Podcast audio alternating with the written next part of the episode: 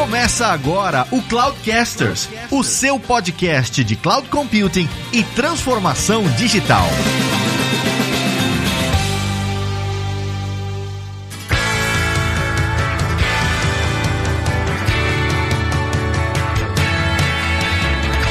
Fala pessoal, aqui é o Fabrício Sanches e eu prefiro escrever um código de foguete em COBOL do que um front-end em React. Olá pessoal, aqui é o Ev Lázaro Alves e se eu estou no estágio da minha carreira que eu estou, o Stack Overflow é grande responsável por isso. Nossa, você é preguiçoso, você não estudou não? Você só foi no Stack Overflow copiar código, é isso mesmo? Não, pô, o que que é isso, mano? Não fala um negócio desse. Não fala um negócio desse. Olha aí, ó, tá desmerecendo. Eu não deixava, eu não deixava, Roberto, eu não deixava. Aqui é Roberta Arcoverde e no tempo que eu tô levando para fazer essa apresentação, nós recebemos 30 mil requisições do Stack Overflow. e on-prem. On-prem.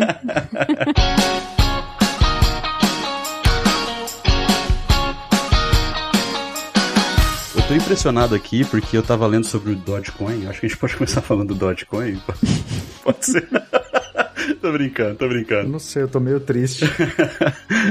eu tô meio triste que eu perdi dinheiro com Bitcoin essa semana. Ele tentou comprar Dogecoin essa semana e não conseguiu. Nossa, eu fiquei muito bravo. O Robin Hood passou a perna nele.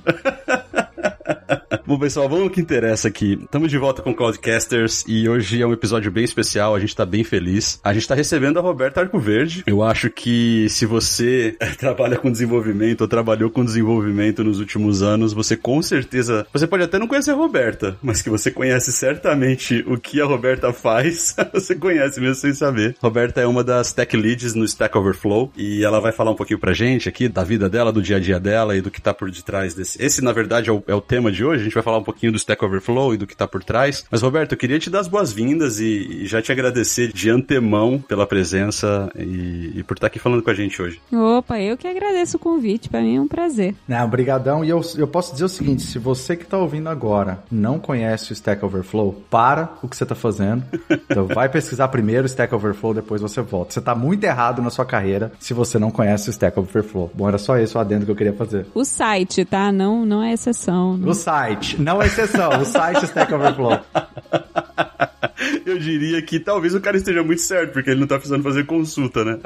ah, mas se ele não tá precisando fazer consulta, cara, ele não tá, ele não tá vivenciando problema de verdade. Tá certo, é verdade. Não, faz sentido. Roberto, eu quero começar falando uma coisa que eu, essa é uma grande interrogação que vive na minha cabeça, tá? O que é o Stack Overflow? É uma empresa? É uma ONG? É um projeto open source, tipo a Linux Foundation? O que que é o Stack Overflow? Fala pra mim um pouquinho. É só um lugar onde os desenvolvedores vão lá desabafar. é, o que que é o Stack Overflow? É, um, é tipo um divã dos desenvolvedores? O que que é? É, uma comunidade, né? É, Exato. É uma, é uma, dúvida, não é uma dúvida tão incomum assim, não, né? Porque a gente tem nas internets, a gente tem alguns sites como a, a Wikipedia, por exemplo, que tem uma foundation por trás, né? E tem um modelo de, de business diferente. Não, a, a Stack Overflow é uma empresa de capital fechado, uma empresa privada, fundada em 2008, já levantou aí cinco séries de investimento. Uau! E que foi fundada lá atrás, né? Tem 13 anos, por dois fundadores e tinha dois engenheiros. Então, somos uma empresa, crescemos muito desde então, né? Hoje são em torno de 250 funcionários na Stack. E aí, talvez, Fabrício, tenha a segunda pergunta que mais me fazem, que é como que a gente ganha dinheiro, né? E é por isso que essa dúvida... essa é a que viria na sequência. Exatamente, você já matou, né? Já matou a próxima pergunta. Não, mas é porque de fato é, é uma dúvida muito comum. Inclusive, normalmente eu até brinco, eu digo, não, gente, a gente não ganha. Inclusive, tô aqui pedindo, quem tiver uma doação, quem puder uma ajuda. não, mas, mas Stack Overflow sempre teve. Originalmente a gente tinha uma forma de monetizar, que era através da nossa plataforma de empregos, né? Hoje, se você entra no site do Stack Overflow, tanto logado ou não, você vai ver do lado direito da sua página uma vaga de emprego, no, às vezes dependendo de onde você está, no lugar onde você está. Se você é uma pessoa que está, por exemplo, procurando perguntas em Java, vai ter uma, uma vaga de emprego em Java. Então, as empresas nos pagam para anunciar suas vagas no nosso site, né? Então, essa é uma forma de monetizar. E essa é a forma mais antiga, a forma original, que começou lá em 2009, 2010, quando o site começou a pegar tráfego e aí precisou ganhar dinheiro para se manter.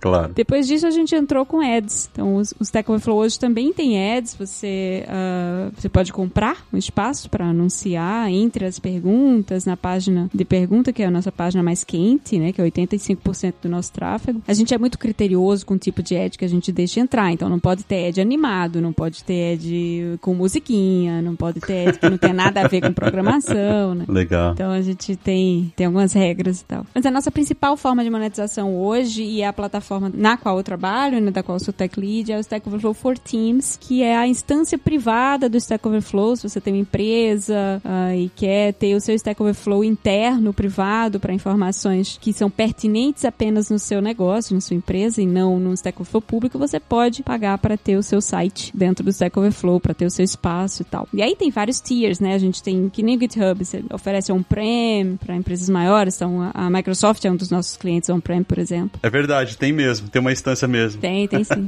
é super interessante isso, né? Eu acho que é interessante ir por esse lado de como que o modelo de negócios do Stack Overflow veio mudando com o tempo também, porque imagino que também quando ele foi fundado, né, lá atrás pelos fundadores, ele tinha lá um propósito, ele tinha uma, uma, uma ideia de como que ia ser essa, essa plataforma, que foi também mudando muito fortemente ao longo dos anos, né? Pois é, e eu acho interessante porque, em retrospecto, era muito difícil para os fundadores do site imaginar o tamanho que ele teria, né, depois, de forma tão rápida. Foi um site que cresceu muito rápido mesmo, a gente começou com dois engenheiros, dois fundadores. Um dos fundadores também era, era desenvolvedor, também codificado, que é o Jeff Atwood, né? Famoso Coding Horror. E do nada explodiu. Em um ano a gente teve que dobrar o tamanho da engenharia e tinha já um site com um tráfego bem considerável. E eu acho que é natural pensar isso se você já desenvolvia, eu não sei quão velha guarda nós somos aqui nesse podcast, mas eu imagino que todos nós, em pré-2008, já brincávamos com código de alguma forma. Sim. E era muito mais difícil achar soluções para os nossos problemas. Eu perdia muito tempo dentro de site ruim de documentação, gente. Nossa, sem dúvida. Com certeza. Eu que sempre fui um, um desenvolvedor de stack Microsoft, uh, acompanho o .NET desde de 2000 e tudo mais. Eu sou da época que você comprava os kits do MSDN e vinham os CDs com a documentação. Você não tinha nem a documentação online ainda. É, olha aí. Então você comprava o pacote de licenciamento, vinham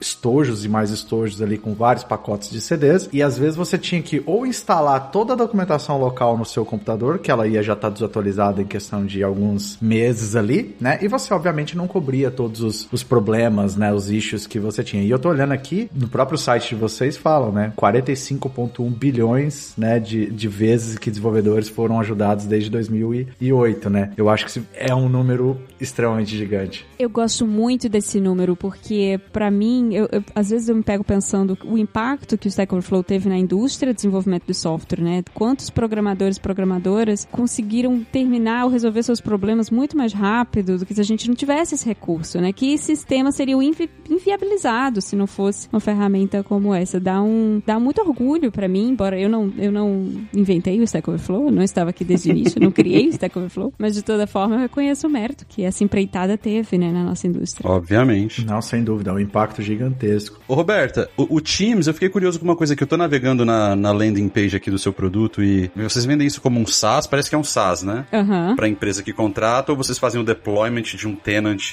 específico para quem contratou? Tem os dois modelos? Tem os dois modelos, é, mas é bem parecido com como o GitHub faz também, né? Você pode ah, ter uh, o, o, seu site que a gente hosteia, que fica dentro do nosso site, né? Dentro da nossa plataforma, ou você pode ter o Tier Enterprise, que aí ele é completamente separado, outra rede, outro deploy. Enfim. Muito legal.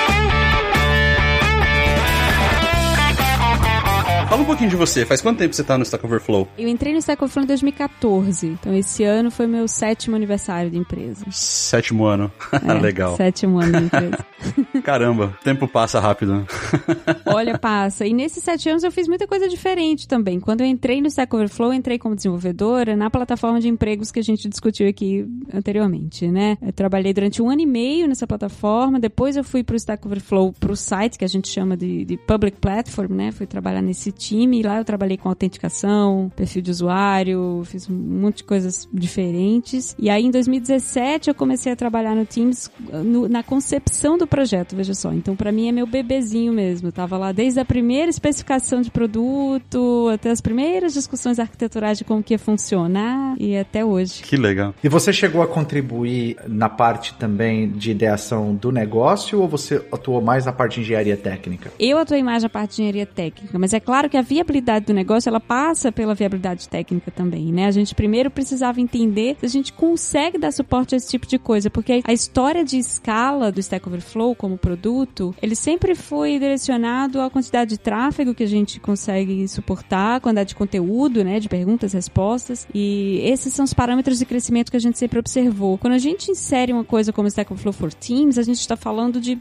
como é uma aplicação multi-tenant, né? A gente está falando, pera, quantos sites a gente consegue suportar, né? Que taxa de crescimento de novos sites a gente consegue dar vazão com a arquitetura que a gente tem, com as decisões de, de, de técnicas, de tecnologia mesmo que a gente tomou lá atrás. E essa sempre foi uma escala muito reduzida, porque o Stack Overflow sempre foi uma aplicação multi-tenant mesmo antes do Teams. A gente hoje, nem todo mundo sabe, mas o Stack Overflow é só um dos mais de 300 sites de perguntas e respostas que a gente tem. Né? A gente tem o Serverfault, para precisar de mim, tem o SQ Ubuntu, tem o Mathematics, enfim, são mais de 300. Todos eles seguem a mesma, a mes o mesmo formato de interface, assim, ou, é, ou, são completamente diferentes, visualmente falando? Mesmo formato, é inclusive a mesma aplicação, é o mesmo app pool, é de fato uma aplicação multi-tenant e claro que muda os recursos estáticos, né, muda o CSS, muda o visual, muda o banco de dados, porque é outro conteúdo, são outros usuários, mas a aplicação em si é a mesma. E aí, quando a gente resolveu lançar o Stack Overflow for Teams, a nossa investigação de viabilidade era, tá, mas hoje a gente dá suporte a 300 sites. E se a gente tiver que dar suporte a 20 mil sites, né? Se houver 20 mil empresas comprando e pagando para ter o seu time dentro do Stack Overflow. E aí essa história de escalabilidade, evidentemente, é bem diferente de tudo que a gente já tinha lidado. Então a gente precisou de fato de investigação diferente para dar suporte à, à viabilidade técnica do produto que permitiu que ele fosse de fato lançado. Caramba, e esse ponto que você coloca de tipo assim, ah, a gente fazia escala pensando num modelo de negócio. E agora a gente passa a fazer um pivot, né, para pensar na escala para atender outro modelo de negócio. Essa discussão me parece muito interessante. A gente pode deixar ela para depois, quando a gente for falar um pouco mais de arquitetura, mas eu gosto dessa, desse ponto que você traz de tipo, ah, porque startup tá fazendo pivot o tempo inteiro, né? Me parece que o Stack Overflow, baseado no que você falou, é uma startup que foi fazendo pivots ao longo do tempo, mudando o modelo de negócio para se ajustar melhor ao que o mercado tá pedindo. E isso impacta na forma como você faz escala do produto do ponto de vista técnico. E é interessantíssimo. Eu gosto muito desse, desse tópico, mas a gente fala dele um pouquinho depois. Eu só queria pontuar que isso me chama muita atenção.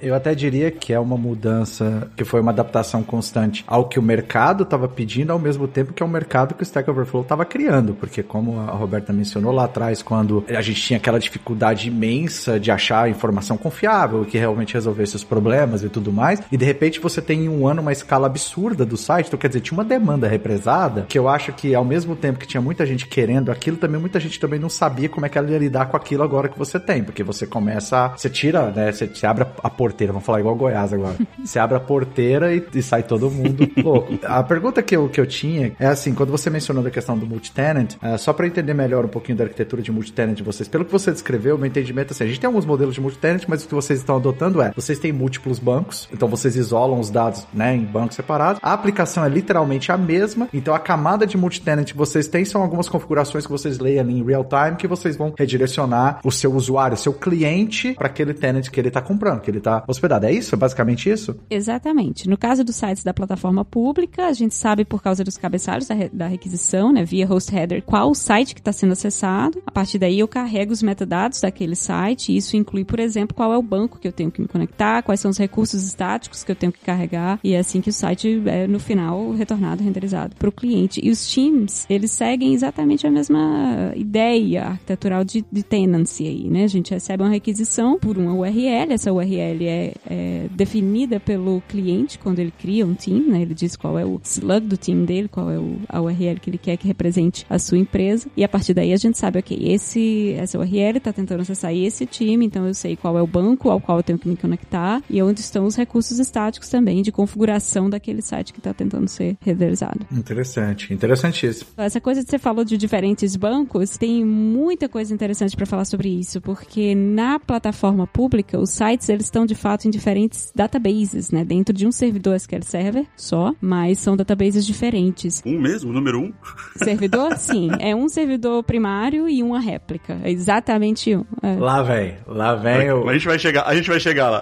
Olha o Fabrício DBA aí, ó. Ah. Não, não, não sou DBA, longe disso.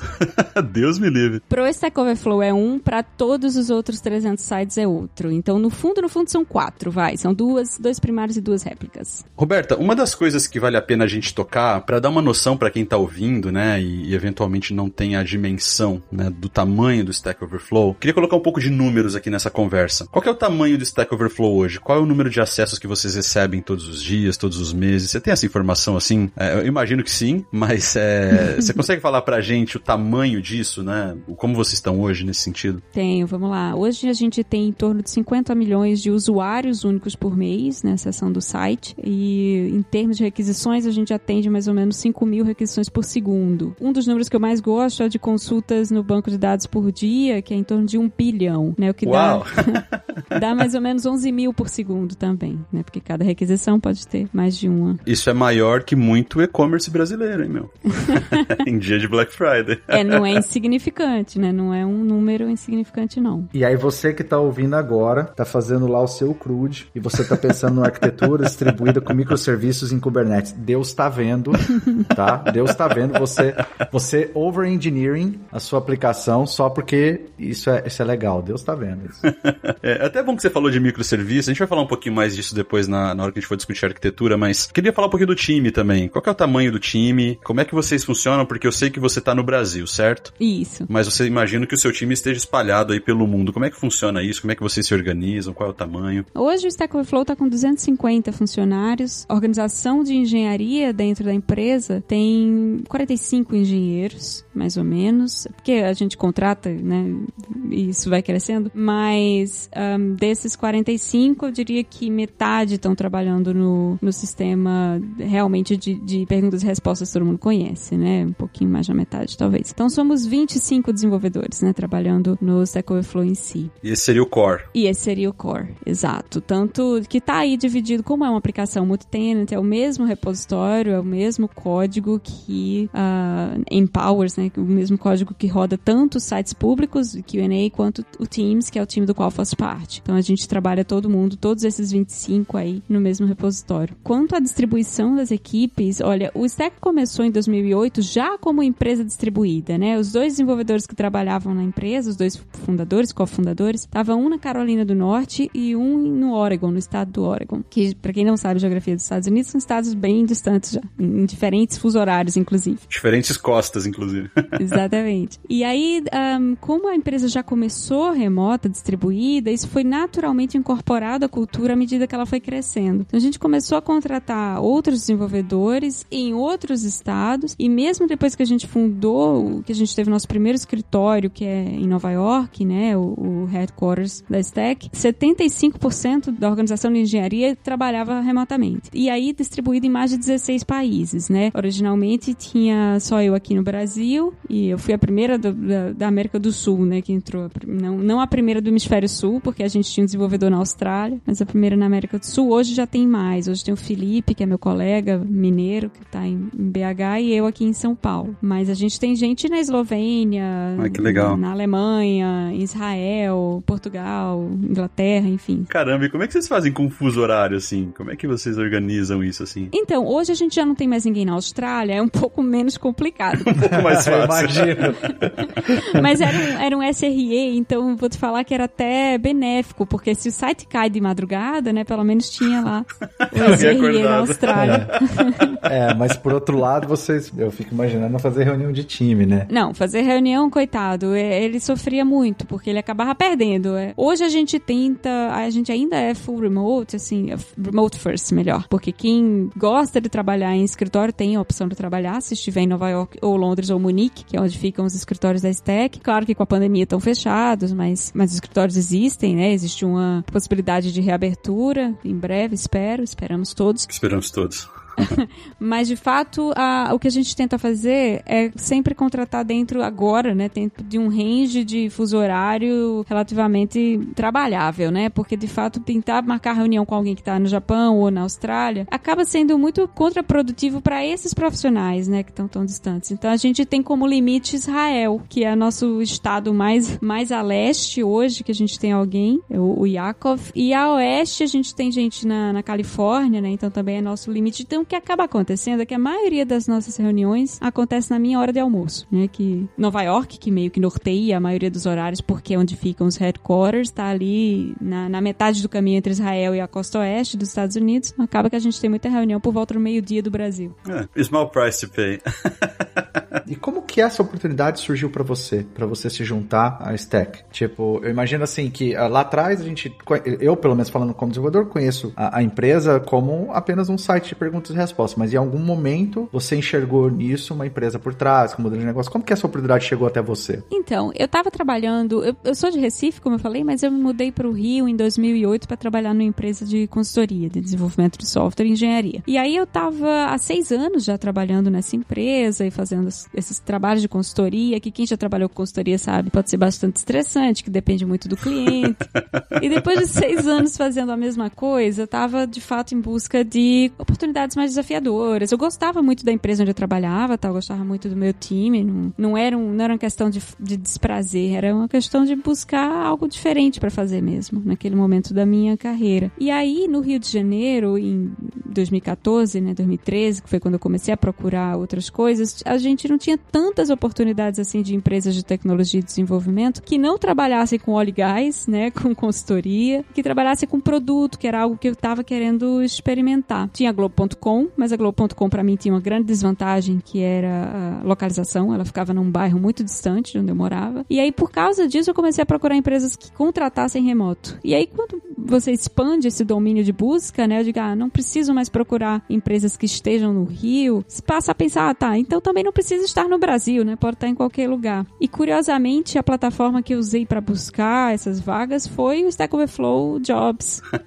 e é claro que eles propagandeavam as próprias vagas com certa ênfase, né? Então sempre que eu começava a procurar, aquela vaga estava lá, né? Estamos contratando desenvolvedores, full stack, .NET, que era um stack com a qual eu já trabalhava, com o qual eu me sentia confortável. Então, depois de tentar algumas outras empresas, outras vagas que acabaram não dando certo, eu digo, ah, vou tentar, né? Por que não? Tentar ir pro Stack Overflow também. Tá dizendo aqui que é remoto, que é universalmente remoto, né? Porque tem muita vaga que é remoto dentro dos Estados Unidos, né? Remoto dentro da Europa. E não era o caso dessa vaga. E olha, isso não era comum em 2014, não, tá? Hoje, com a pandemia, tá um pouco mais, mas na época não era. E aí eu me candidatei. Foram sete entrevistas e pra minha alegria passei e tô lá desde então. Sete entrevistas? Uau! Sete entrevistas. O processo seletivo era muito denso naquela época. Hoje em dia não se faz mais isso, né? Houve, um, houve uma época em que essa quantidade de entrevista era relativamente padrão, mas foi caindo, né? Hoje você tem um processo mais enxuto, ainda bem.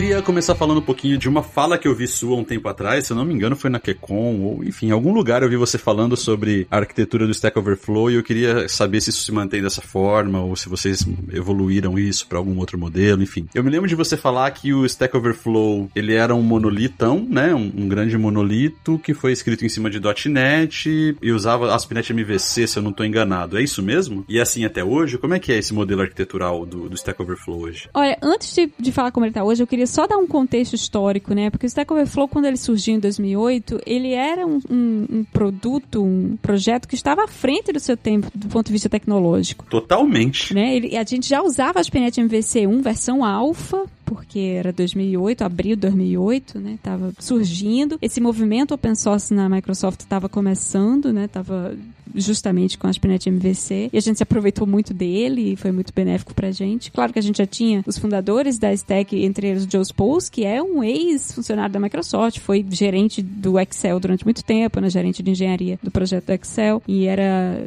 intimamente, conhecia intimamente as plataformas e projetos da Microsoft, então foi uma escolha muito óbvia, né? Vamos começar o projeto com algo que a gente conhece. E aí a gente usava Link to SQL e, e enfim, as tecnologias que na época estavam muito uh, em ascensão. E desde então a gente foi evoluindo de plataforma dentro dessa mesma stack, né? Então hoje a gente está com ASP.NET Core, a gente está com .NET Core. Qual deles? Tá com 5 já ou tá com 3.1? Então, a gente migrou pro 5, tem um bug na build do .NET 5 que a Microsoft já prometeu que vai estar resolvido no .NET 6, mas por causa disso a gente teve que fazer rollback para .NET 3. Mas não é nem o cara, é a plataforma de build, não é nem o framework em si. Mas por causa disso, a gente está ainda em .NET Core 3.1. Mas com Entity Framework Core, embora a gente tenha o nosso próprio ORM, que é um projeto open source. Pois é, o Dapper é um projeto do Stack, né? É, então, o que, que começou a acontecer lá atrás, quando a gente começou a, a, a evoluir o, o, produto, o projeto, né? A gente estava com a ASP.NET MVC1, aí quando saiu o 2, a gente já foi direto pro 2, mas o Stack Overflow, ele cresceu muito, muito rápido. E era, no começo, uma iniciativa que não tinha, assim, esse dinheiro todo. Então, a gente tinha um, um, um data center próprio, né? Tinha uma quantidade de hardware limitada, até porque em 2008, é bom lembrar, nuvem não era o que é hoje, né? Você não tinha essa diversidade de plataformas e serviços que hoje a gente tem. Então, na época, a gente montou o nosso data center de uma forma muito enxuta e a gente pensou, bom, vamos nos preparar para escalar sempre até 10 vezes o nosso tráfego usando a mesma quantidade de hardware. E como que a gente consegue isso? A gente consegue isso com um software que opera com muita eficiência, né? Otimizando o uso de CPU, otimizando memória, com um modelo de dados muito enxuto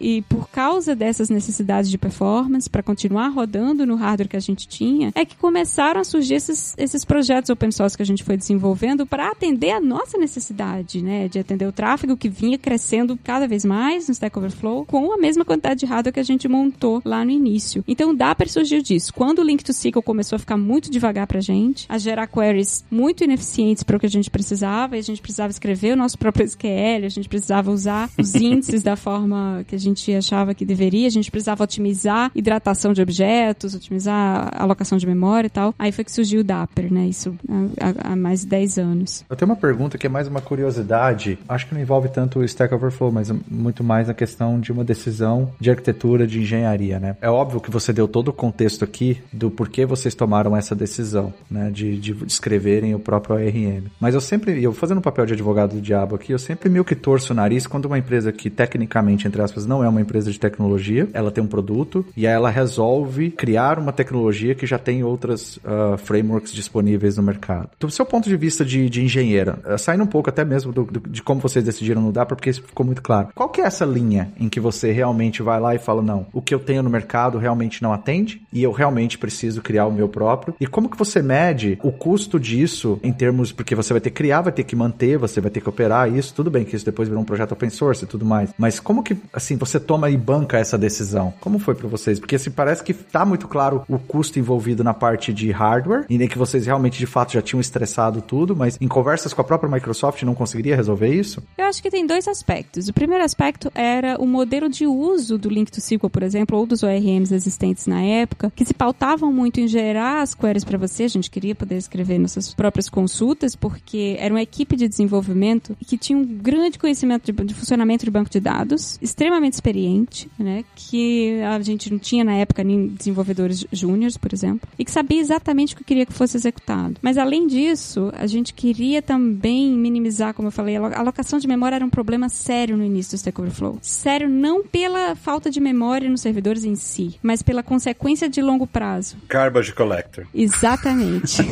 que é aquele preço que você paga, que você não paga na hora que você bota o software em produção. Não, claro não. que não, né? claro que não. Então você descobre que tinha um problema algum tempo depois que o seu software já está executando. E a gente precisava evitar esses stalls. E é na escala, geralmente, né, Roberta? Porque os stalls, eles geralmente acontecem na escala, né? Exatamente. Quando você tá rodando o POCzinho lá com teste de carga lá, com 100 usuários simultâneos, não vai acontecer, vai, vai rodar bonito, né?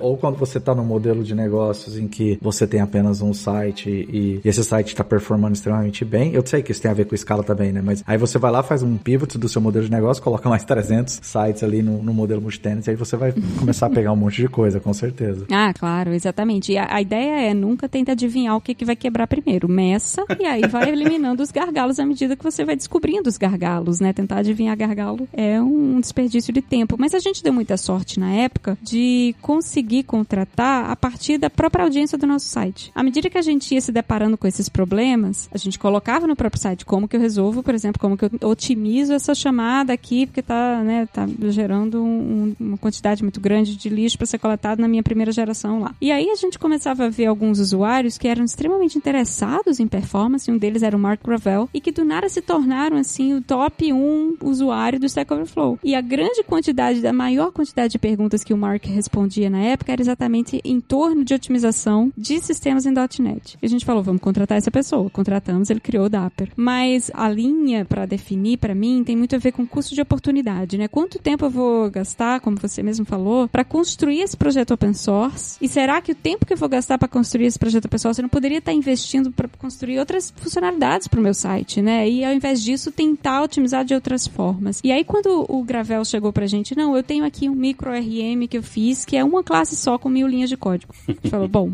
Sounds, sounds interesting, right? é, pois é. Digo, bem, qual, qual o custo de oportunidade que a gente está perdendo para incorporar isso? Muito pequeno, né? Isso já está montado. É, faz todo sentido.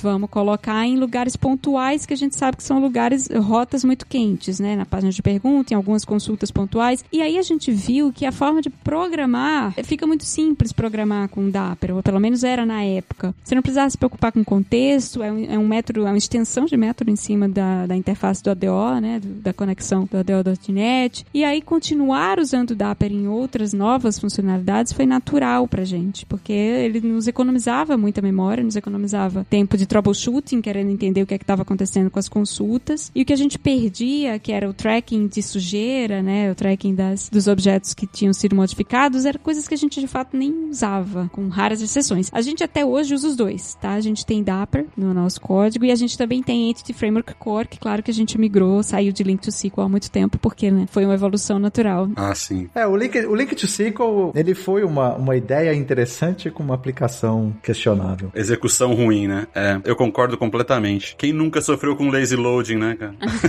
Exatamente.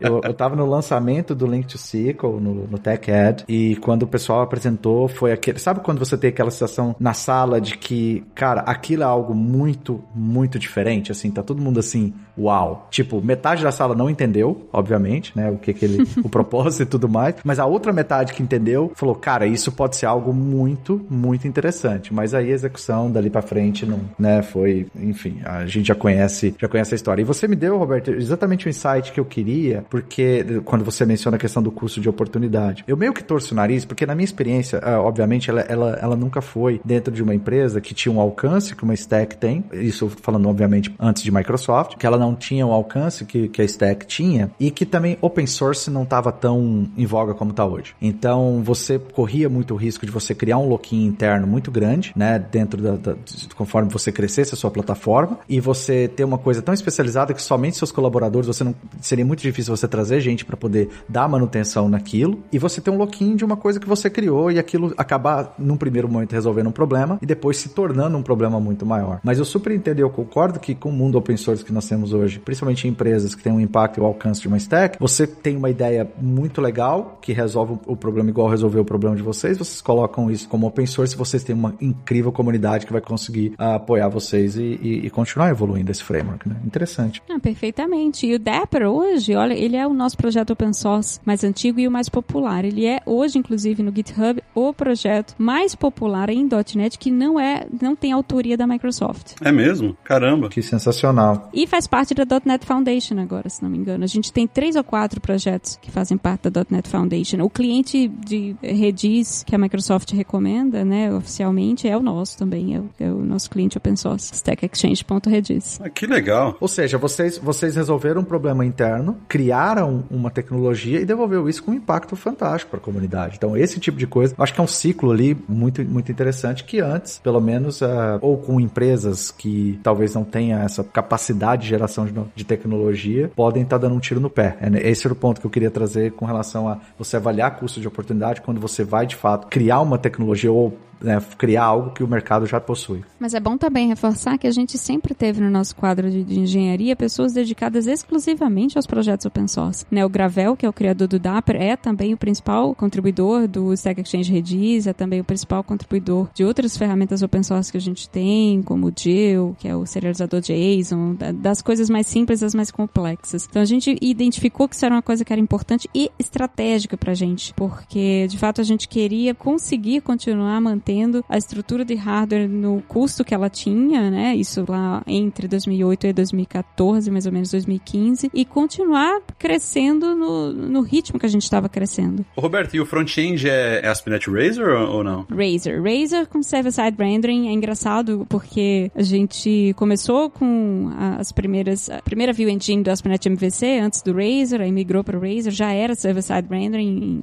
na maior parte, e aí foi caindo de moda, né, fazer renderização server-side, e a gente continuou porque, enfim, não somos um SPA, né, o nosso conteúdo precisa ser indexado. Que isso, vocês não escrevem JavaScript, Roberto? Que isso? Muito pouco, muito pouco. Tanto que a gente não usa nenhum framework JavaScript, nenhum. A gente usava jQuery, hoje em dia cada vez menos, mas não usa nada, nem React, nem Angular, nem Vue, nada. Mas hoje a gente está migrando, ainda tem alguma coisa em JavaScript, mas a gente está migrando progressivamente para TypeScript, para ter um pouquinho mais de segurança, um pouquinho mais de tipagem e deixar o código um pouquinho mais enxuto. Mas é só isso. Nosso front-end é super enxutinho e, e, simples. Né? E agora a renderização server-side está voltando à moda, então a gente está sem querer voltando a tá na crista da onda. Você sabe que uma vez, eu, eu não vou contar o santo, então não adianta nem perguntar, mas eu tava conversando com um dos caras do time da engenharia do .NET e teve um projeto bem grande que a Microsoft fez, é bem grande mesmo, né? Foi a Microsoft que desenvolveu e tal, e eu, eu sempre pergunto do front-end, porque me incomoda muito essas modinhas de JavaScript, né? Cada hora é um JavaScript diferente, um, é um framework diferente, hoje é React, amanhã é Aurélia, depois é não sei o que, enfim. Daqui uns dias o Ev Lázaro vai criar um dele, a Roberto dela. não, não, não joga isso pra mim, não. Eu me sentiria. Sério, eu acho que eu não saberia programar mais hoje em dia com, com essa. É, não, é impossível, é impossível. Ontem mesmo eu tava falando, nossa, deixa eu dar uma olhada nesse Vue.js, né? E cara, que maluquice que é aquilo. Enfim, eu entendo o valor e tal, mas enfim, é, eu tô muito velho para programar mesmo. e eu tava falando com esse cara num evento que a gente teve interno aqui e tomando um café assim. Eu sei que ele tava envolvido, né? O time, o time de produto foi envolvido nesse projeto e tal. Eu falei, o que, que vocês usaram, né, de front-end pra esse cara? E falou, cara, você não conta pra ninguém isso, mas assim, se eu te falar que foi ASP.NET Razor, e Razor e é isso, cara, assim, CSS simples, obviamente bem pensado, né, bem distribuído e tal, mas com Razor é totalmente server-side o front-end. Eu falei, nossa, cara, que incrível. Ele falou, cara, não tem nada que performe melhor. Ele falou com essas palavras, tem nada que performe melhor do que Razor no server-side. E aquilo ficou na minha cabeça, e quando você falou que vocês trabalham com Razor, eu imaginei, porque vocês, né, construíram em cima de ASP.NET MVC, eu falei, caramba, olha aí, é um outro caso de sucesso do Razor, o Stack Overflow.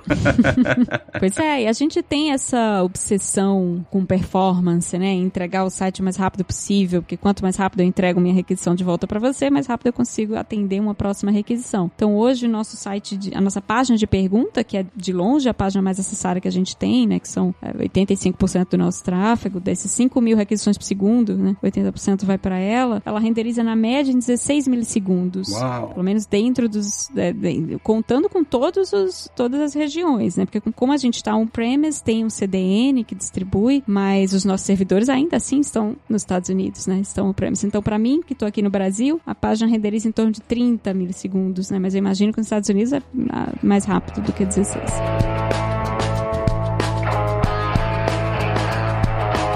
E esse é um ponto interessante que você tocou, que é o ponto da performance. Você falou já em algum. A gente vai falar daqui a pouco de arquitetura mesmo, de como você faz o hosting disso, como você distribui essa aplicação, mas performance é uma coisa que gera. A gente vai até gravar um episódio um dia, tá até na nossa pauta, né, Velas? Do, do dev preguiçoso, né? Os impactos do dev preguiçoso. Porque hoje em dia o que a gente tá vendo são aplicações serem resolvidas na força bruta, né? Então, cara, a nuvem tá aí, meu, coloca lá no Kubernetes, né? Deixa esse negócio escalar torta direito, ou coloca que seja num pool de VM VMs e a nuvem vai te dar escalabilidade infinita e vai escalando na força bruta. E na verdade o que você acaba tendo é uma aplicação muito mal feita, né? Não pensada para escalar e tudo mais. Eu sei que vocês têm essa obsessão por performance, eu já ouvi você falar disso. Eu queria que você falasse um pouquinho mais assim. O que, que vocês pensam, né? Então, por exemplo, como é que você faz? Você mencionou a alocação de memória, que é um dos aspectos. Você acabou de mencionar aí do, do Razer. O que, que vocês pensam do ponto de vista de arquitetura para falar, olha, aqui eu vou ganhar X milissegundos, então eu vou melhorar. Se eu fizer dessa maneira, eu vou ganhar, sei lá, mais tantos milissegundos para os meus XPTO, não sei. Como é que vocês pensam? O que, que vocês avaliam para falar assim, eu estou escrevendo agora um código muito performático?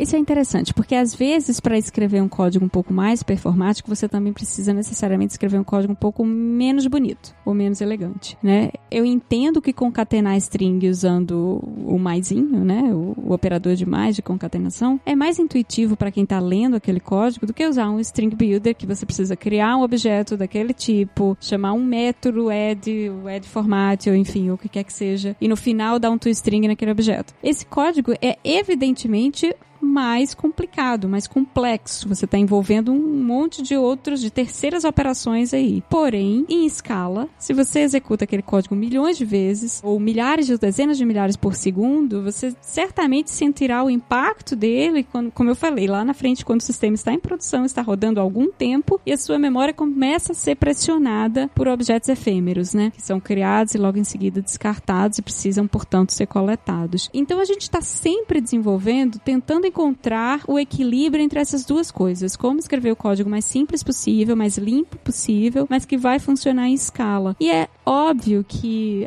a grande parte do nosso código, né, da aplicação do Stack Overflow em si, não precisa dessa escala toda, não precisa suportar essa escala nesse nível, né, de, nossa, mas será que aqui eu, não, eu, não, eu preciso mesmo de um método estático, porque se eu instanciar um objeto que seja, isso vai derrubar a minha memória, vai derrubar meu servidor? Depende de aonde você está instanciando esse objeto. Então, tudo que acontece na nossa rota mais quente, que é a página de pergunta, e na nossa homepage, né, ou, por exemplo, todo o código envolvido em renderizar o top bar ou footer, que são coisas que são renderizadas em todas as requisições, são códigos que a gente se preocupa um pouco mais. Então, a gente está sempre olhando para alterações de consultas SQL, por exemplo, ali, tá? Você está deixando de usar um índice que era usado antes? Será que a gente precisa recriar um índice ou incluir essa coluna nova que você está acessando agora dentro do índice? Ou então, será que você não pode evitar essa alocação? Então, às vezes, tem truques e, e não, são, não é nada super complicado, mas coisas do tipo diferenciar mesmo quando você está usando um struct ou você está usando uma classe e será que aqui não dá pra gente usar um, uma coisa estática? Será que não dá para cachear isso em memória, fazer memorization para evitar alocações desnecessárias? É um estilo de programação muito voltado a diminuir o desperdício, né? Tanto o desperdício de execução mesmo, quando você pensa, por exemplo, num problema clássico de performance, N plus one, né? Tanto esse tipo de coisa, quanto também,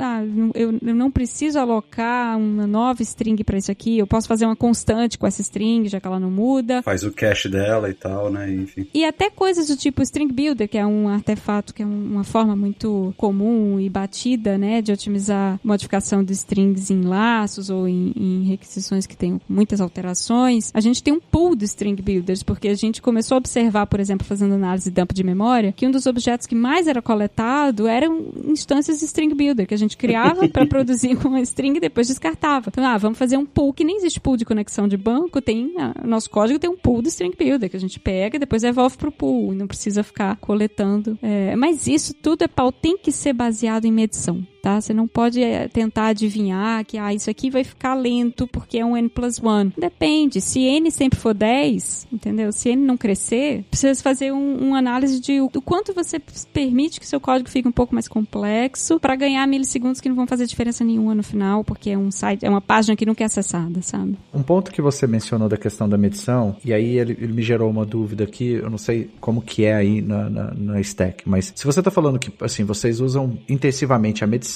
para que vocês possam coletar esses dados e saber onde vocês vão fazer os ajustes. Então, parece que performance é algo que, assim, é levado extremamente a sério, é, um, é uma coisa. Mas depois que vocês têm esses aprendizados, vocês criam padrões de codificação, padrões de design de software que vocês passam a utilizar em outras soluções ou vocês já começam a, minha pergunta mais é assim, vocês já aprendem com isso e já começam a implementar esses padrões e boas práticas de código ou vocês vão desenvolvendo as features conforme vai acontecendo, medindo e melhorando, medindo e melhorando? Como que é o fluxo? Normalmente o que acontece? Existem alguns padrões que a gente sempre usa, porque o hábito de sempre usá-los faz com que a gente não esqueça quando precisa, sabe? Então, a concatenação de string é o, é o exemplo mais fácil, né? Mais comum que eu consigo lembrar. Então, por exemplo, hoje se você escreve uma string com interpolação no C Sharp, né? Com aquele sinalzinho do dólar, e você coloca um inteiro ali dentro. Isso vai gerar uma chamada ao método de formato que cria um array para passar aquele parâmetro e tal. E esse array é um array que depois vai ter que ser coletado. A gente já, já faz parte da nossa memória muscular passar todo o parâmetro como string, é ponto to string, porque aí a gente garante que o overload da, do string concat que vai ser chamado é um overload que não cria um novo array para parâmetros. É um detalhe tão detalhe, sabe? Mas é algo que já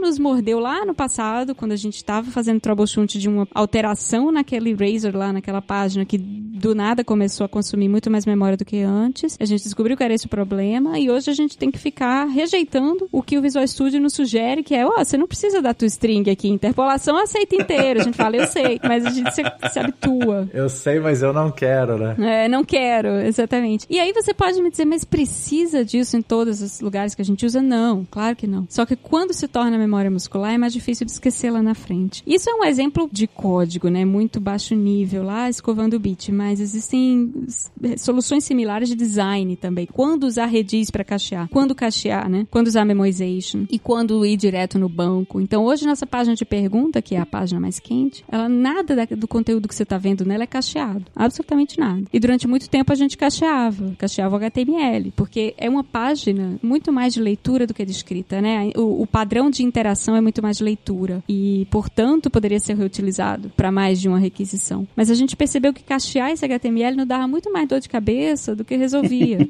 não era ele que onerava, né? Não, e a taxa de hit and miss no cache também não era satisfatória. A gente tinha muita coisa que era cacheada e nunca era acessada no cache, o cache expirava e não era acessado. Então hoje essa página ela faz exatamente quatro consultas no banco para ser renderizada. São quatro consultas e ela continua renderizando em 16 milissegundos. Aí vocês optaram por otimizar o código, otimiza a maneira como isso vai no banco e traz a informação, né? E enfim. Exatamente. Coloca o CDN na frente para entregar o conteúdo estático. Fine. Sensacional. Muito bom.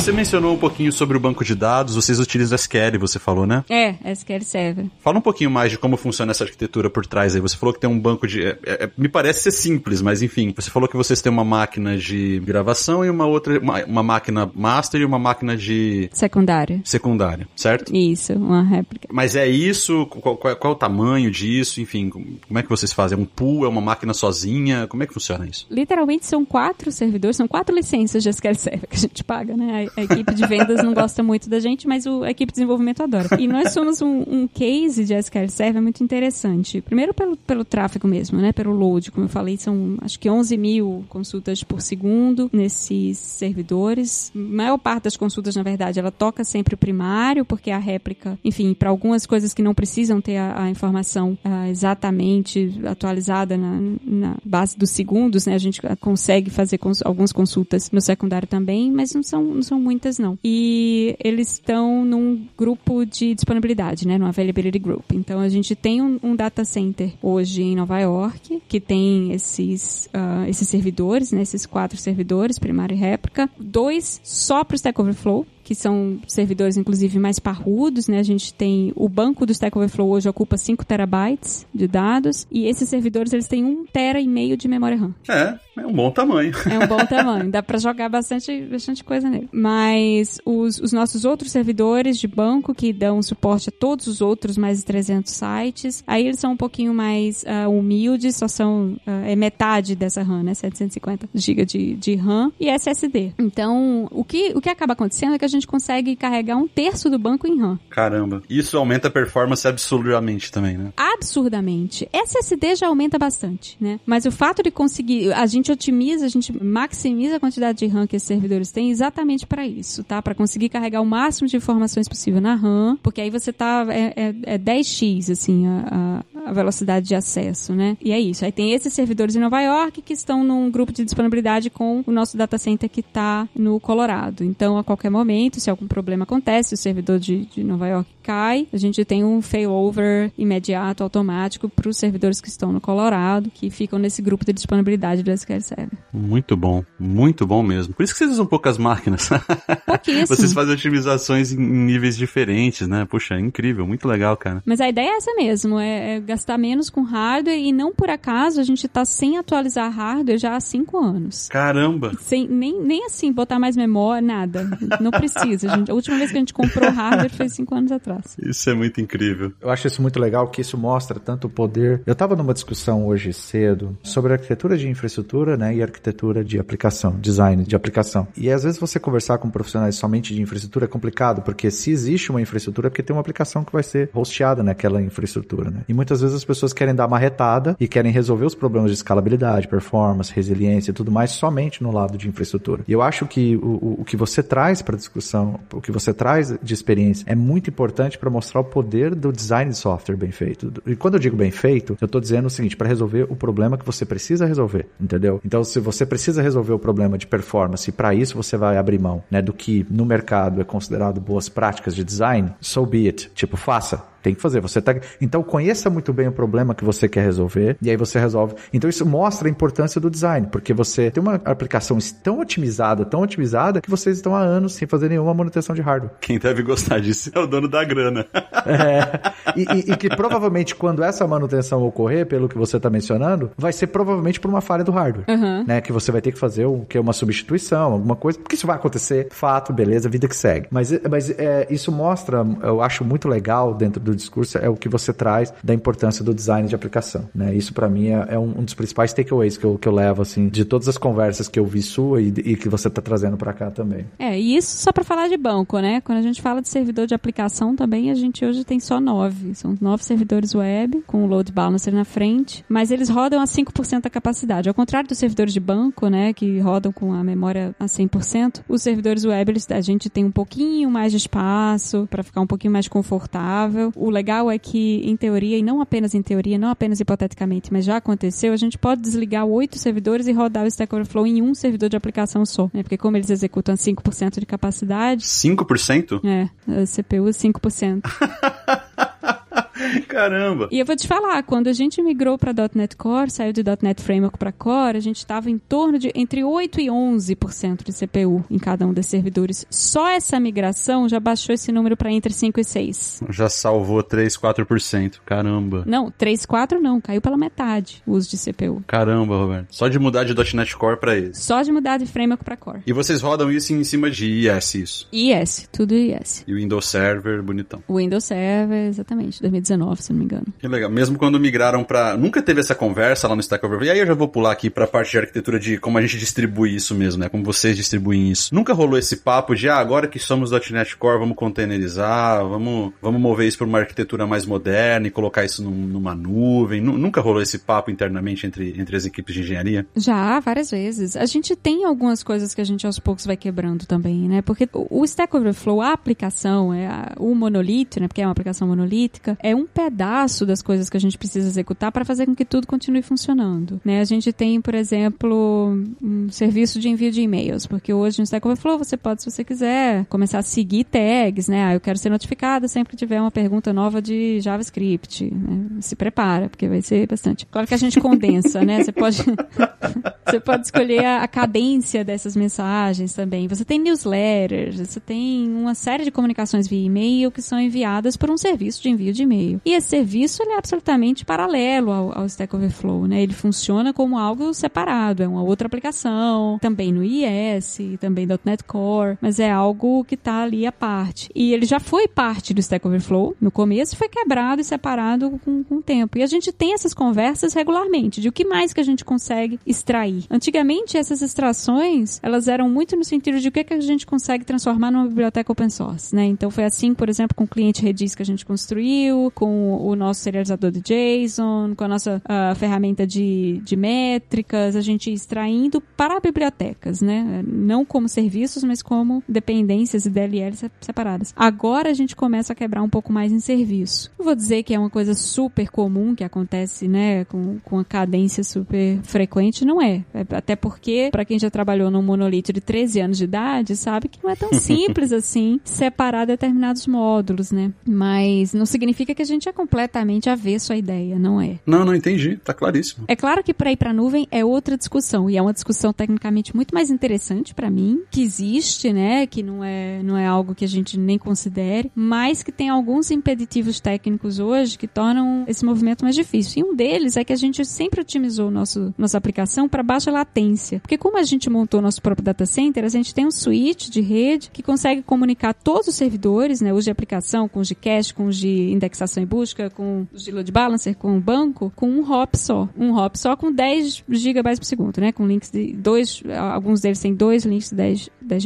BPS. E essa infraestrutura para montar em nuvem é um pouco mais complicada, porque mesmo que você esteja na mesma região do Azure lá, você ainda tem um número. Tem as abstrações que tem que acontecer para a nuvem conseguir. Claro. É, exato, exato. E você vai ter mais hops, invariavelmente. Né? Invariavelmente. Aí você adiciona. A gente fez esse cálculo já, inclusive. Se não me engano, eram 8 milissegundos por requisição dentro da rede, né? Da região e tal. E aí, só esse acréscimo de latência, a questão não é só que ah, o site vai demorar 8 milissegundos a mais para renderizar. Não, não é isso. É que quando você tem 5 mil requisições por segundo e você aumenta em alguns milissegundos o tempo que essas requisições levam para ser devolvidas, para ser processadas e devolvidas, você engargala o funil. E aí eu demoro cada vez mais para conseguir pegar próximas requisições e com isso eu vou tendo uma degradação. A experiência como um todo piora, né? É, e em alguns casos inviabiliza mesmo. Então a gente precisa manter esse pipeline muito eficiente, né? A gente precisa soltar essas requisições muito rápido para que a gente consiga pegar próximas requisições, até por termos uma quantidade limitada de servidores na frente lá, né, no load balancer para servir essas requisições. São nove, né? É, e, e, nesse sentido, eu não sei o que, que o Lázaro acha, mas nesse sentido, me parece que nem financeiramente acaba fazendo sentido para vocês, né? Porque, cara, vocês rodam com uma infraestrutura super enxuta, né? Um código super otimizado. Vocês têm uma infraestrutura de rede que foi criada para suportar a menor latência possível. Quer dizer, e, e, que não deve custar tanto, né? Porque são nove servidores, acho que você comentou, de, de aplicação, mais quatro servidores de banco de dados. Quer dizer, para rodar uma operação desse tamanho, eu arrisco dizer que para suportar uma operação desse tamanho na nuvem hoje, em cima de serviços de cloud native, deve custar bem mais caro. Eu não sei, não sei, não sei de valores, eu não sei nada. Eu tô falando baseado em experiências e, e fazendo um exercício mental aqui, é, de que me parece que nem financeiramente deve fazer sentido para vocês nesse momento, além da questão da, da latência que você acabou de falar, hein? É, a gente já fez esse cálculo, tá? Algumas vezes. Ah, vocês já fizeram? Já, a gente já fez esse cálculo algumas vezes. É impossível fazer o cálculo de maneira exata, porque, por exemplo, pelo menos a última vez que a gente avaliou, não existe banco com um, te, um tera, um e meio tera de memória para banco de dados. Pelo menos na época que a gente avaliou, não, não existia essa opção, essa possibilidade. Para VM, sim, mas se você for como serviço, não. Porém,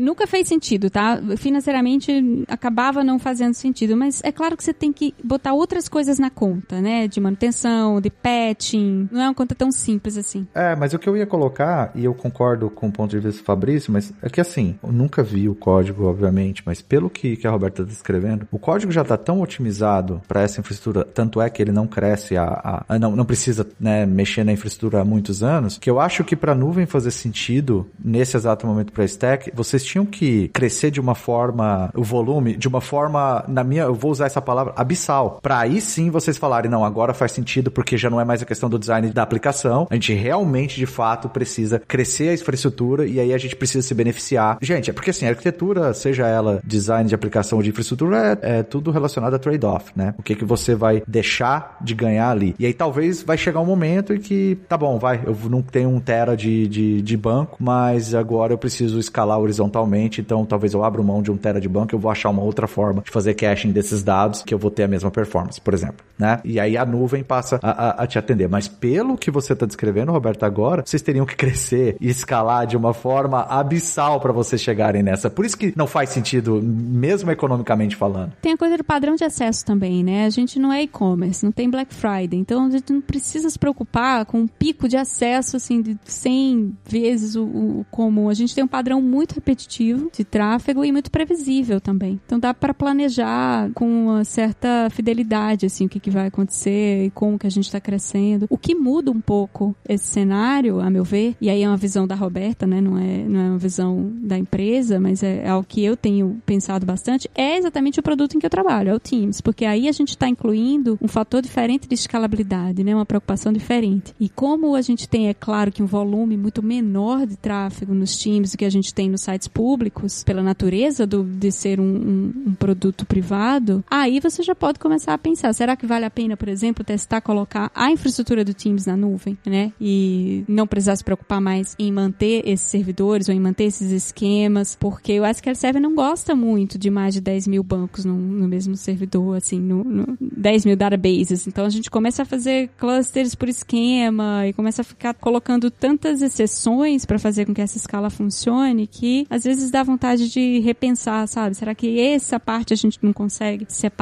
e fazer uma estratégia de storage diferente de acordo com a aplicação que está sendo requisitada, são coisas para pensar aí para os próximos anos, eu acho. São desafios de engenharia que a gente vai ter nos próximos anos. Sem dúvida. Para vocês faria muito sentido pensar na nuvem, é, tipo assim, ah, eu, ou eu tô criando algo novo que vai ter um comportamento diferente do que eu já tenho pro stack, né? Igual você acabou de descrever. Ou sei lá, eu vou montar uma estratégia de dados diferente porque agora eu preciso, sei lá, rodar algoritmos de machine learning em cima de um, eventualmente uma base analítica que eu tenho. Aí talvez não faça sentido para vocês, realmente, ou sei lá, eu comecei a interagir com alguma infraestrutura de IoT, sei lá, alguma coisa diferente, completamente fora do que vocês fazem, que talvez a nuvem faça sentido, porque para você replicar aquele modelo que já está implementado nas clouds, né, talvez aí o, o, o, ROI não faça mais sentido, né? É, eu concordo totalmente. E a gente tem na tier mais cara, né, no Enterprise do, do Teams, na verdade, é hosteado na Azure, tá? Então é, é tudo Azure, é banco, tudo, porque é, um, é de fato é outra aplicação, né? Não é a nossa aplicação pública, é uma, uma aplicação separada. E aí a gente, se a opção do cliente for por a gente mesmo fazer o hosting, né, fica tudo na Azure. Então esse know-how de como fazer com que a nossa aplicação, mesmo código, né, seja uh, faça deploy, uh, a comunicação entre os, os, componentes e tal na nuvem, isso a gente já aprendeu três anos atrás quando a gente começou a oferecer esse serviço. Agora é uma questão de ver como adaptá-lo para o resto das aplicações.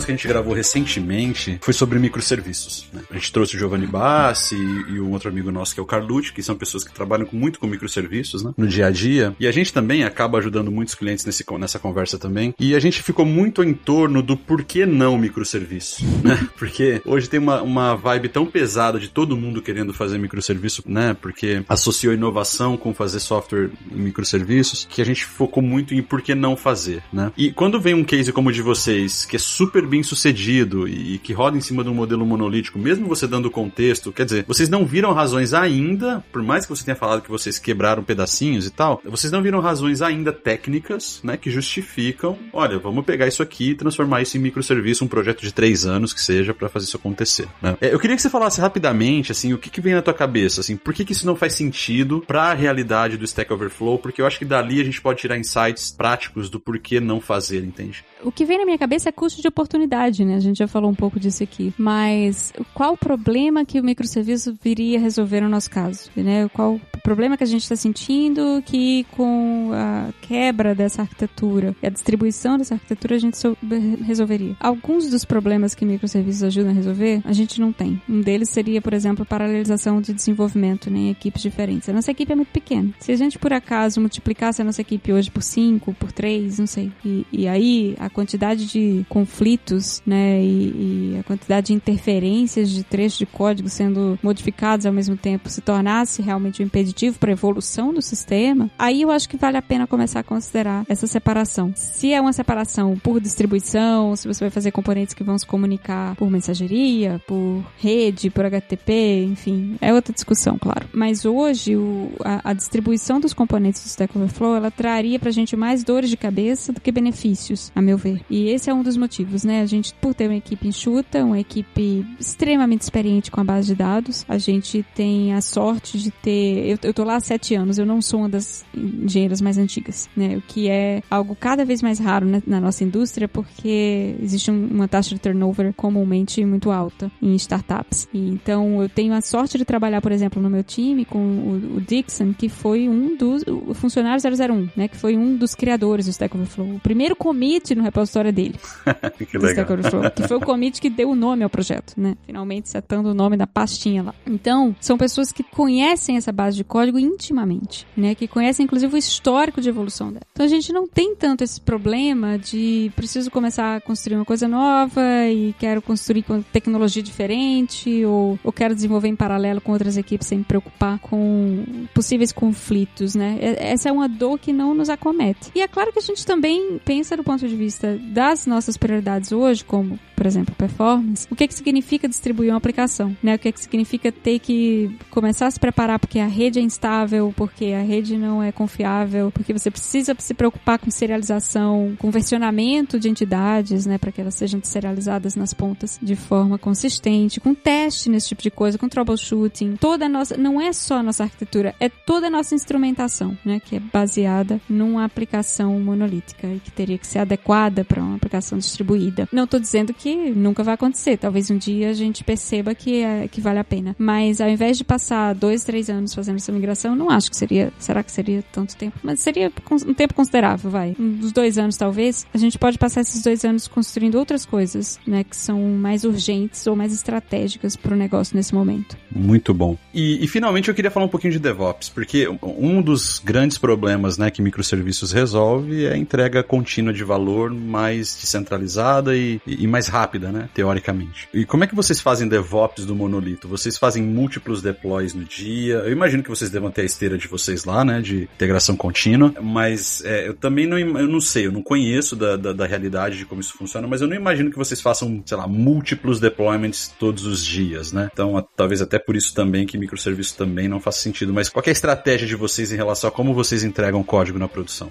Tá, eu vou te dar um número bem preciso. Uh, hoje, por exemplo, a gente colocou uh, nove vezes, nove versões novas no ar do Stack Overflow. Uou! Então são vários, sim. São vários, são vários. Foram nove, é, nove deploys para produção, porque foram nove por requests que foram ah, incorporados, mergeados, né? A gente tem nossa esteira montada, claro. Eu não preciso me preocupar, muito raro, a, a menos, por exemplo, agora quando a gente começa a, a quebrar, por exemplo, sistemas, como eu falei, do sistema de e-mail e novos sistemas, é só aí que a gente precisa se preocupar em, beleza, preciso criar um novo ambiente para isso aqui, preciso criar um novo processo de build, de deploy, etc. Mas é raro isso acontecer justamente por ser uma aplicação monolítica uh, e, portanto, não é um processo tão automatizado assim. Quando precisa criar uma nova aplicação, toda a infraestrutura por trás dela requer um trabalho que eu imagino que em empresas que têm times de plataforma mais maduros e que têm, de fato, uma arquitetura de microserviços, isso você tem um monte de ferramentas que ajudam a fazer deploy rápido de aplicação. A gente não precisa ter, né? Porque a gente não faz isso com tanta frequência. A gente usa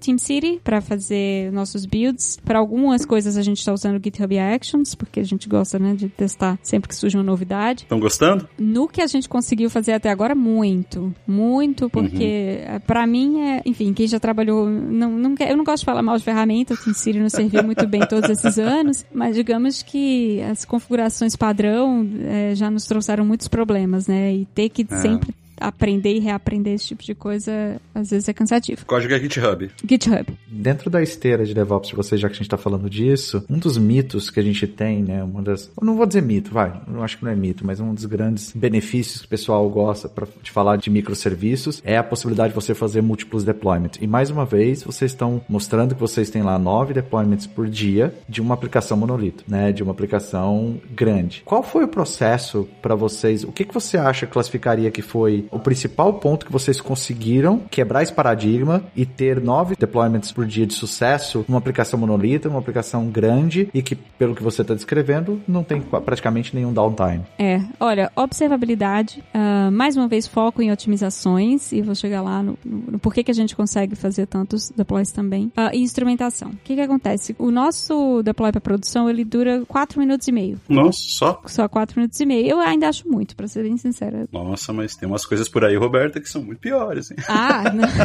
não tenho a menor dúvida.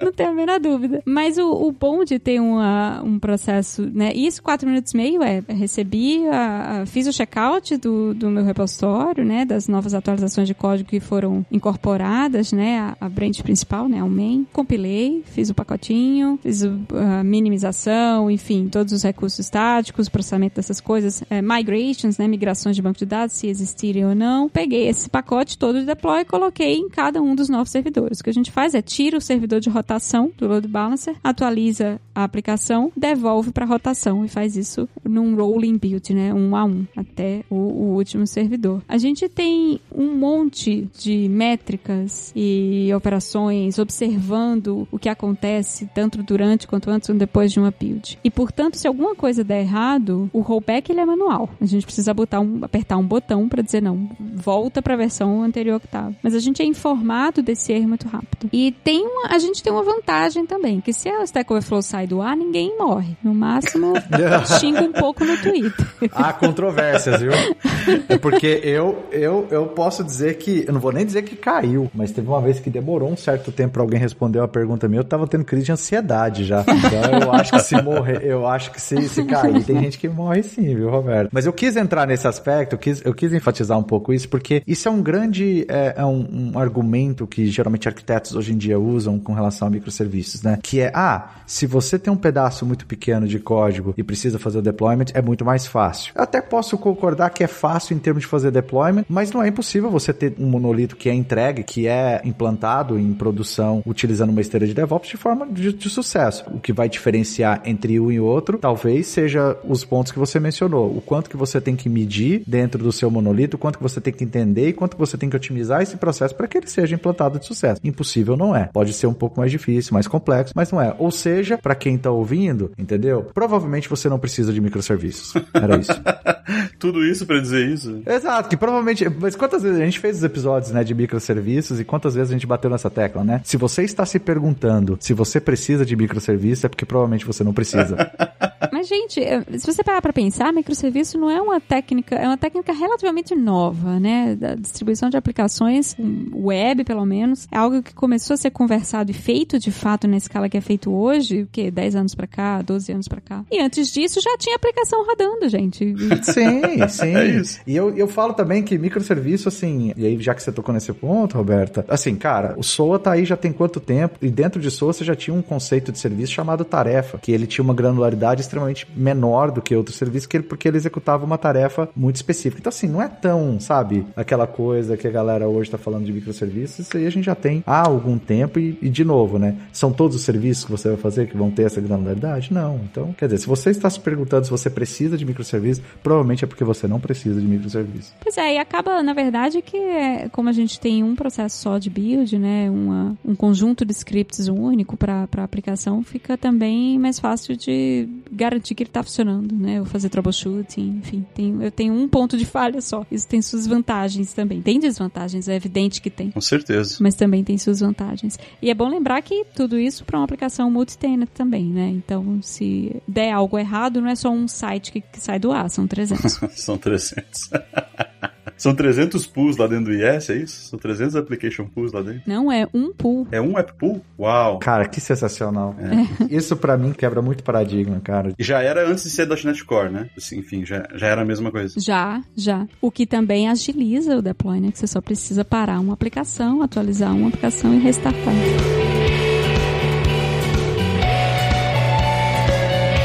Roberto, eu queria falar um pouquinho agora sobre carreira e eu queria fazer uma pergunta assim na sua. E aí é totalmente o seu feeling, né? Óbvio que vocês devem ter métricas e tal, mas eu quero fugir da métrica, eu quero fugir do, do número. Eu quero que você fale o teu feeling, assim. Porque se você pega, né, lá quando o Stack, o Stack Overflow tem quantos anos? 13 anos. Tá, beleza. Então se você volta lá em 2000 e... 2008, vai. A gente já tinha bastante fórum, né? A gente não tinha esse modelo de Stack Overflow, mas já tinha fóruns. Existia lá o, o MSDN, existia um outro fórum que era bem famoso famoso na comunidade PHP, que eu não me lembro mais o nome, mas PHP alguma coisa. Tinha bastante interação, mas assim, o Stack Overflow matou todos esses caras, né? Isso é um fato. Ao que você acredita esse sucesso do Stack Overflow? E aí, pensando como developer, virando o crachá para baixo, né? Escondendo o crachá. Ao que você acredita? Eu, eu, eu tenho minhas convicções, mas eu gostaria muito de ouvir de você, assim, o que que você, ao que você acredita esse sucesso do Stack Overflow? Sendo que já tinham coisas semelhantes que estavam lá fora. Eu acho que pontos de internet que não valem nada. É isso que eu acredito. Reputação. Certo.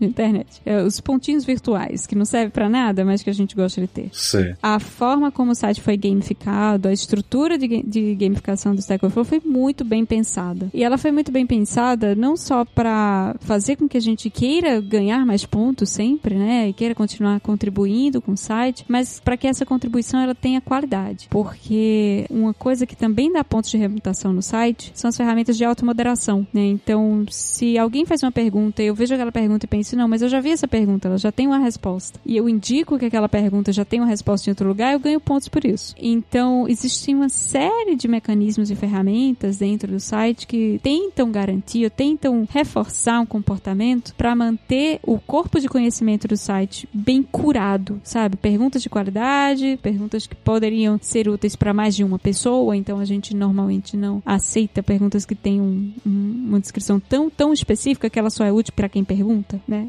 Para mais ninguém. E essa constante curadoria, que é retroalimentada pela própria comunidade, a gente não precisa se esforçar para que isso aconteça, né? Isso é algo que a própria comunidade faz. As ferramentas de moderação, enfim, tudo isso faz com que o conteúdo continue sendo relevante, seja cada vez mais relevante, e por isso que as pessoas saibam que quando chegam no Stack Overflow buscam por um problema, elas sabem que tem uma chance grande, porque assim foi sinalizado por outros usuários, que aquela resposta de fato resolve o problema dela. Antes do Stack Overflow, a gente ficava olhando em fórum e eu lembro muito do pessoal dizendo assim: essa resolveu, sabe? Sempre tinha um marcadorzinho que as pessoas tentavam colocar, porque era, era um avalanche de possíveis soluções, muitas delas muito ruins. Sim. E no Stack Overflow, se você dá uma solução muito ruim para um problema, pode ter certeza que alguém vai criticar aquela solução, vai dar downvote, enfim, e você perde pontos de reputação. Então você não quer que isso aconteça. Claro que isso traz problemas também, né? Isso inibe a participação para muita gente. Principalmente, talvez, aqueles desenvolvedores mais júniores, né? Aqueles que talvez são um pouco, tão um pouco tímidos. Em... Mas esse cara tá mais consumindo, eu acho, né? Ele tá mais consumindo do que gerando, né? Eu entendo, mas às vezes é um problema que ele, por, por exemplo, que assim, a- embora seja um desenvolvedor júnior, às vezes ele já passou por um problema em que ele sabe qual é a solução, mas aí talvez ele tá inseguro, né, de, de, de prover aquela solução, justamente pelo estágio de carreira que ele tá. Eu só tô tentando trazer um exemplo do que a Roberta falou, né, de que também isso inibe um pouco, né? Inibe. É Uma das maiores críticas que a gente recebe é justamente isso. A gente tem uma barreira de início de contribuição muito grande, né? Fazer uma pergunta no Stack Overflow ainda é algo que gera muita ansiedade para muita gente, pelo medo né, de ser, de levar downvote, de ser, enfim. Sim.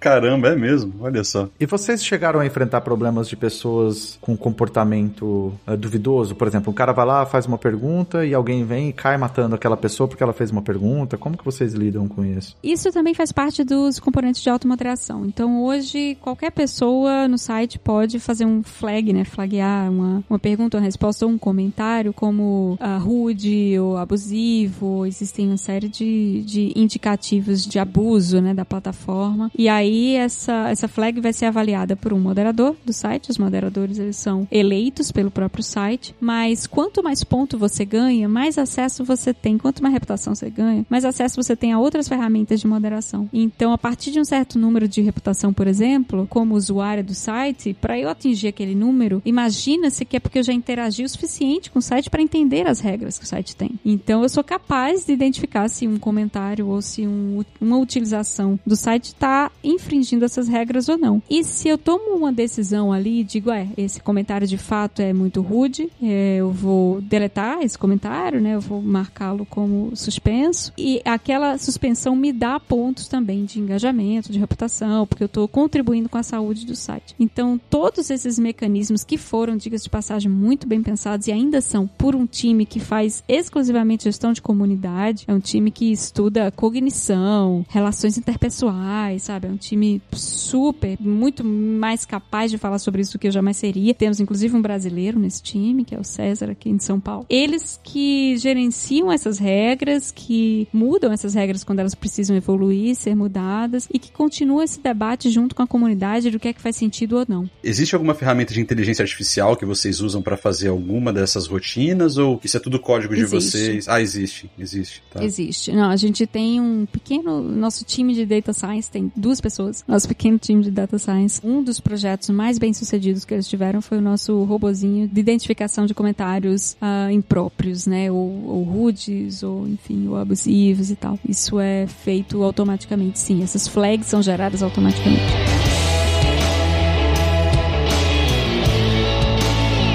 E aí, Roberto, eu queria puxar aqui um último tópico, né, para antes da gente ir para as considerações finais, que é o seguinte: uma das coisas que a gente tenta sempre fazer aqui no, no Cloudcasters é falar para essa galera que tá ouvindo, que tem muito developer, sobre a importância de saber o que tá fazendo, né? Eu acho que o Stack Overflow é o melhor dos exemplos, talvez um dos melhores dos exemplos de que quando você sabe o que você tá fazendo, coisas incríveis podem acontecer, né? Como por exemplo, rodar uma infraestrutura desse tamanho, aliás, uma, uma carga desse tamanho em cima de nove servidores e quatro de banco de dados. Eu queria que você falasse um pouquinho na sua visão visão, assim, o que, que um bom coder precisa ter hoje? Né? O que, que ele precisa conhecer? Você falou um pouquinho do full stack e tal, porque é tudo .NET, então, beleza, mas assim, esse termo também, na minha opinião, ele é meio overused, assim, né? Tudo é full stack, mas assim, eu queria saber na tua opinião, o que que você diria que, poxa, o cara que tá ouvindo a gente, ele quer seguir nessa carreira de, de engenharia de software, ele quer ser um desenvolvedor melhor, o que que você diria para essa pessoa, né? O que conhecer, o que estudar, obviamente considerando o mercado que tá aí, né? As plataformas de nuvem e tal, mas enfim, o que que você diria para essas pessoas? É muito difícil dar esse tipo de conselho sem cair em, com perdão do termo, em cagação de regra, né? Que é uma coisa que eu tento evitar ao máximo. Mas existem algumas direções que eu acho que dá pra gente tentar dar assim. Um dos conselhos, não conselhos, mas uma das lições que no, muito no início da minha carreira eu tive que me abriu muito a cabeça, veio de um livro que é absolutamente essencial, que me influenciou muito ao longo da minha carreira, que é o The Pragmatic Programmer, do David Thomas e Andy Hunt. E um dos conselhos que eles dão nesse livro é evite programar por coincidência, que eu acho sensacional. E programar por coincidência é justamente uma das práticas mais comuns no Stack Overflow, porque você quando busca um problema no Google e cai lá no Stack Overflow, né, a gente descobriu recentemente que de cada cinco acessos, três copiam alguma coisa, né, o Ctrl C, ele, ele de fato é muito comum no Stack Overflow. E tudo bem copiar e colar código se vai resolver o seu problema, mas não parar por aí, tentar entender, pera, o que que estava quebrando de fato e por que que isso resolveu meu problema. É tentar evitar não saber por que, que seu software está funcionando, né? Tipo, ah, tá funcionando, deixa,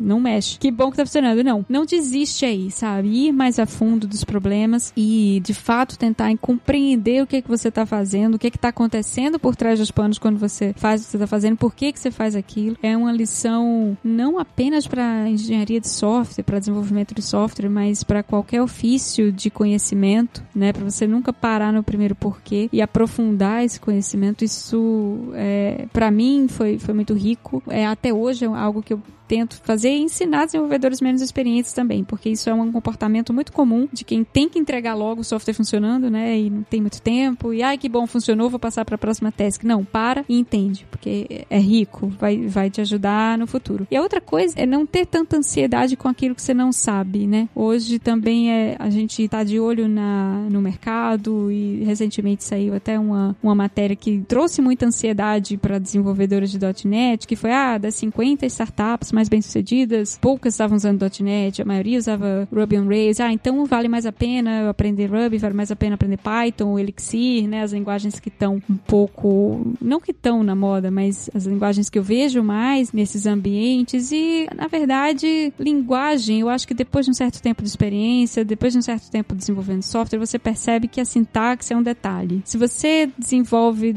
aplicações web durante 15 anos, você vai ter que se deparar com coisas como como funciona o servidor servidor web, o que é HTTP, né? Quais são as diferenças de métodos, por que, que aqui eu estou usando TCP, por que, que ali eu estou usando o DP, enfim, coisas que têm a ver com a comunicação ou que são inerentemente pertencentes ao domínio de desenvolver aplicações web, que são facilmente transportáveis para qualquer outra tecnologia de aplicação web. E aí, uma vez que você percebe que esse conhecimento ele é transportável dessa forma, né? Meio que cai um pouco essa ansiedade de, ah, mas eu preciso aprender uma nova linguagem, mas eu preciso, entendeu? Tipo, eu tô trabalhando trabalhando com Java e Java tá saindo da moda, será que eu não era melhor aprender outra coisa? É, é sempre bom aprender novas coisas, né? O que não é bom é você ter essa ansiedade de que o que você tá aprendendo agora pode ser inútil, porque isso paralisa. Isso vem muito com a maturidade, né? Vem, sem dúvida.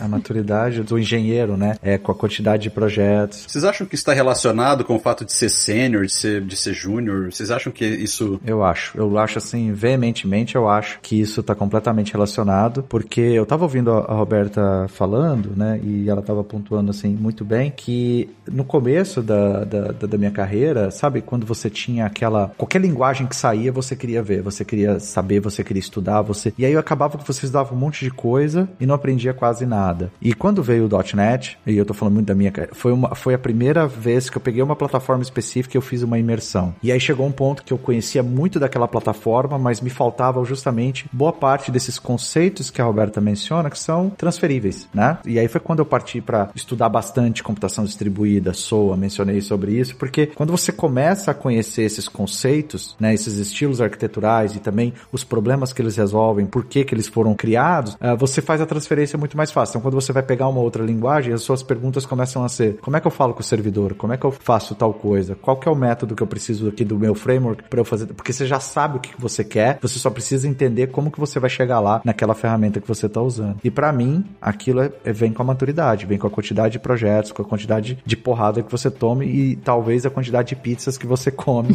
para varar a noite implantando o projeto em produção. Isso eu não sei, mas o peso com certeza. com certeza.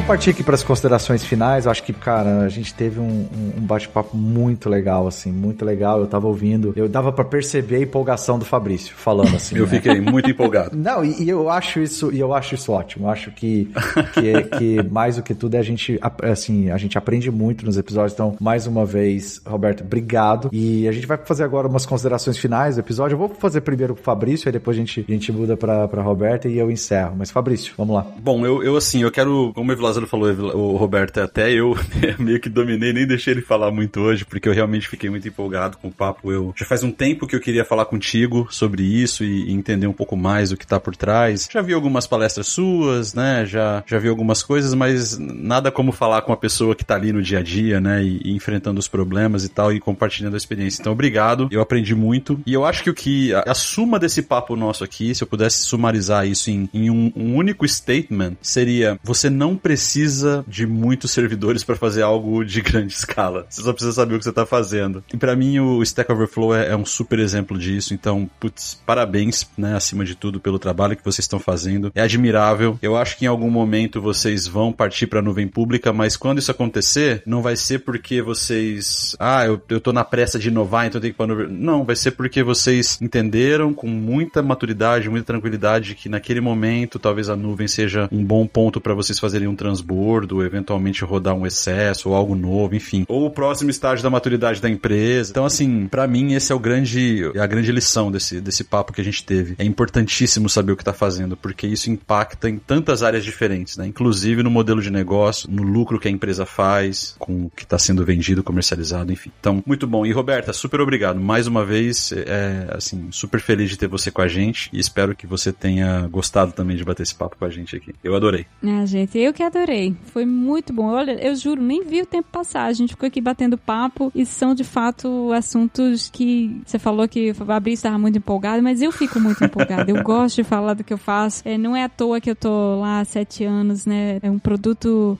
que muito me orgulha. Eu, eu me orgulho muito do impacto que o Stack Overflow tem na nossa indústria, mas que mesmo que não tivesse, sabe? Mesmo que eu estivesse trabalhando num, num, produto de muito menor escala, eu, eu acho que a gente tem problemas muito interessantes para resolver. E é isso que me move também, né? É isso que deveria mover qualquer desenvolvedora curiosa, né? E que gosta de resolver problemas diferentes. E enquanto a gente não tá aprendendo, descobrindo, investigando coisas novas, a gente não, não aproveita, né? Tanto assim o nosso trabalho. E eu acho que é, é essa busca, essa curiosidade é que ela não pode acabar nunca na nossa área, né? A gente tem que estar tá sempre buscando, de fato, problemas interessantes para resolver, mais até do que tecnologias novas e diferentes para abraçar. Eu costumava falar muito antigamente, que eu preferiria programar um foguete, sei lá, em Java, do que fazer mais um sistema de CRUD na última linguagem da moda, sabe? Em Elixir ou... Então... 100% com você, 100% Todo sentido. com você. Concordo também, cara. Se a gente focasse muito mais no problema que a gente quer resolver e aí sim buscar as plataformas e ferramentas para resolver aquele problema, a gente teria muito menos discussão inútil na internet sobre novos frameworks e o que, que é melhor, o que, que é pior e tudo mais, porque tudo depende do contexto. Exatamente. Bom, uh, então eu acho que, assim, as minhas considerações são, cara, tô bem feliz também com, com, com o bate-papo, concordo 100% com o Fabrício, que eu acho que o takeaway desse episódio é que dá para você trabalhar muito o design da aplicação sem você precisar ainda mexer, evoluir a, a infraestrutura. Agradecer também, Roberta, pela aula que a gente teve aqui. E eu acho que mais do que estudar tecnologia, trabalhar com tecnologia, a gente gosta de falar sobre tecnologia. Então, para você que esteve aí escutando a gente até agora, até a próxima.